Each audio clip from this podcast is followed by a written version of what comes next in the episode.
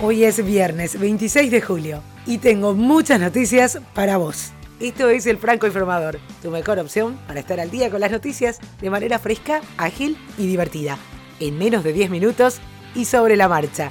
Gracias por estar ahí. Soy Soledad Franco. Allá vamos. En Paraguay hablan de juicio político. El presidente Mario Abdo Benítez podría ser sujeto a un juicio político por parte de la oposición como consecuencia de la firma de un tratado entre Brasil y Paraguay sobre la energía derivada de la represa Itaipú. Las críticas no esperaron por el hecho de que el gobierno informó del acuerdo dos meses después de la firma. Legisladores argumentan que ese acuerdo fue hecho a espaldas de la población paraguaya, lo que demuestra que los peores acuerdos salen de negociaciones entre cuatro paredes. Además, Miguel Abdón Zaguier, ex canciller y miembro del directorio liberal, comentó que la Constitución Nacional obliga al jefe de Estado a someter el acuerdo a consideración del Parlamento y que caso contrario va a incurrir en mal desempeño de sus funciones. Nos vamos hasta el viejo continente. París alcanzó este jueves por la tarde 42,6 grados centígrados, superando así los 40,4 grados que desde el 28 de julio de 1947 eran su techo histórico, en una ola de calor extremo en el norte de Francia. Ya en la noche del miércoles al jueves, la mínima fue de 25 grados, la tercera más elevada de la historia, por debajo del techo de 25,5 grados de agosto de 2003. A partir de hoy viernes se prevé que este fenómeno de canícula extrema termine en Francia conforme llegue un frente de tormentas desde el lado Atlántico que atravesará el país de oeste a este. Alemania también registró su temperatura más alta con 42,6 grados centígrados, según aseguró el Servicio Meteorológico Alemán, citando datos preliminares. Apple dio un gran paso hacia el suministro de sus propios chips para teléfonos inteligentes mediante la compra de la mayoría de los negocios modernos de Intel Corp en un acuerdo valorado en mil millones de dólares. La adquisición de esta parte del negocio de Intel le va a otorgar a Apple más de 17.000 patentes de tecnología inalámbrica. En virtud del acuerdo, unos 2.200 empleados de Intel se van a unir a Apple junto con propiedad intelectual, equipos y arrendamientos. Esto convierte a Apple en un jugador más poderoso en las conversaciones de licencias globales que probablemente se llevarán a cabo entre los principales titulares de patentes 5G, como Huawei Technologies. Corea del Norte disparó dos misiles de corto alcance al mar el miércoles. Esto según el ejército surcoreano. Estas son las primeras pruebas de misiles desde que el presidente Trump realizó una visita de última hora al dictador del país el mes pasado. La acción aumenta la presión sobre Washington para retornar a la mesa de negociación apenas dos días después de que el régimen envió otra señal de advertencia al develar un nuevo modelo de submarino capaz de lanzar misiles balísticos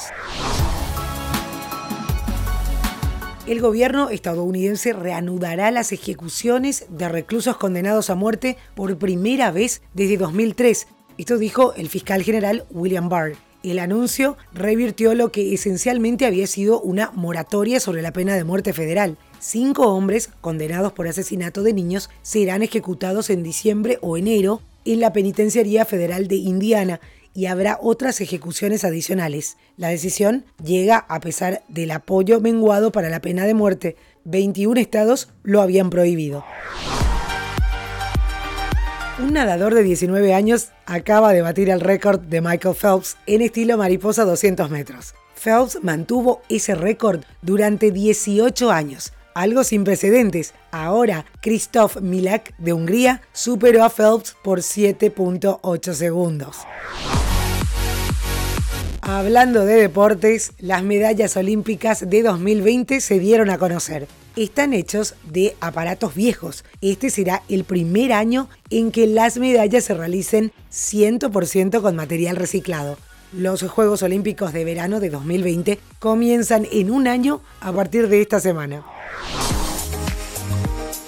científicos desarrollaron una nueva prótesis que permite a las personas sentir el tacto otra vez. Este equipo de investigación actualizó un brazo protésico existente para imitar lo que sucede en el cerebro y el cuerpo que permite a las personas sentir cosas. La tecnología todavía es limitada, pero los investigadores esperan obtener la aprobación de la FDA para comenzar a probar la tecnología en más personas.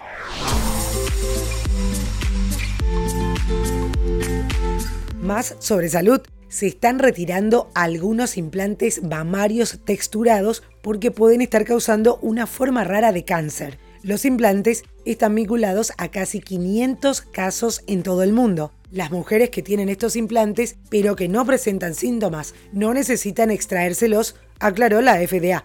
El retiro significa que los doctores y los hospitales no deben implantar más de estos productos y deben devolver a Allergan todos los que tengan almacenados. El retiro también incluye los expansores de tejidos utilizados por los pacientes antes del aumento o la reconstrucción mamaria.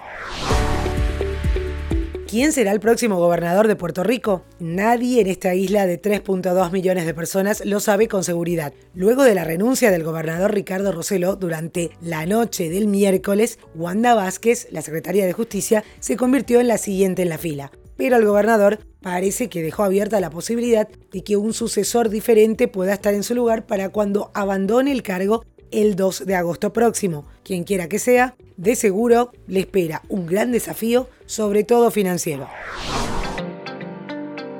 Parece que el aniversario está salvado. Me refiero a Woodstock 50 el festival aniversario que consiguió un acuerdo de última hora para presentar su programa o al menos una versión. En Maryland, después de meses de batallas legales y de permisos en el estado de Nueva York, finalmente se va a desarrollar este evento, que estaba en serias dudas. Woodstock 50 va a ser en el Merriweather Post Pavilion, un anfiteatro al aire libre en Columbia, según confirmaron los productores. Va a ser del 16 al 18 de agosto, casi exactamente 50 años después del primer Woodstock. Pero no está claro qué artistas estarían actuando. Cuando se anunció a principios de este año, ya estaban Jay-Z, Miley Cyrus, Dead Company, John Fogerty, Santana y docenas de otros, aunque ninguno de ellos fue confirmado para la última iteración del evento. Si fuiste de la camada de jóvenes que disfrutó la agrupación musical Menudo, esta noticia te va a gustar ya que las productoras audiovisuales Endemol Shine Boomdog, Somos Productions y Piñollywood Studios confirmaron que se va a realizar una serie de la icónica banda de niños que causó revuelo en los 70s y 80s. La serie se va a llevar a cabo en la Ciudad de México, para después viajar hasta Puerto Rico y continuar con el rodaje en la isla natal de la banda que fue conformada por Ricky Martin, Draco Rosa, Johnny Lozada y Ricky Meléndez, ayudándolos también a llegar a la fama. El nombre, Súbete a mi moto.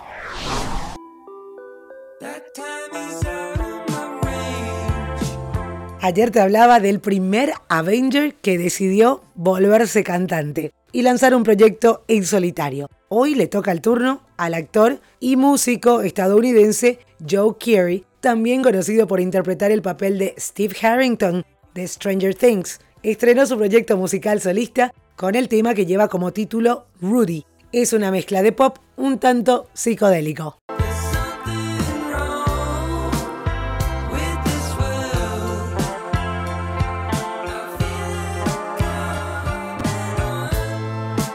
Hay que recordar que Kiri fue guitarrista de la agrupación Post Animal, pero no trascendió. Ahora sorprende con este debut como solista.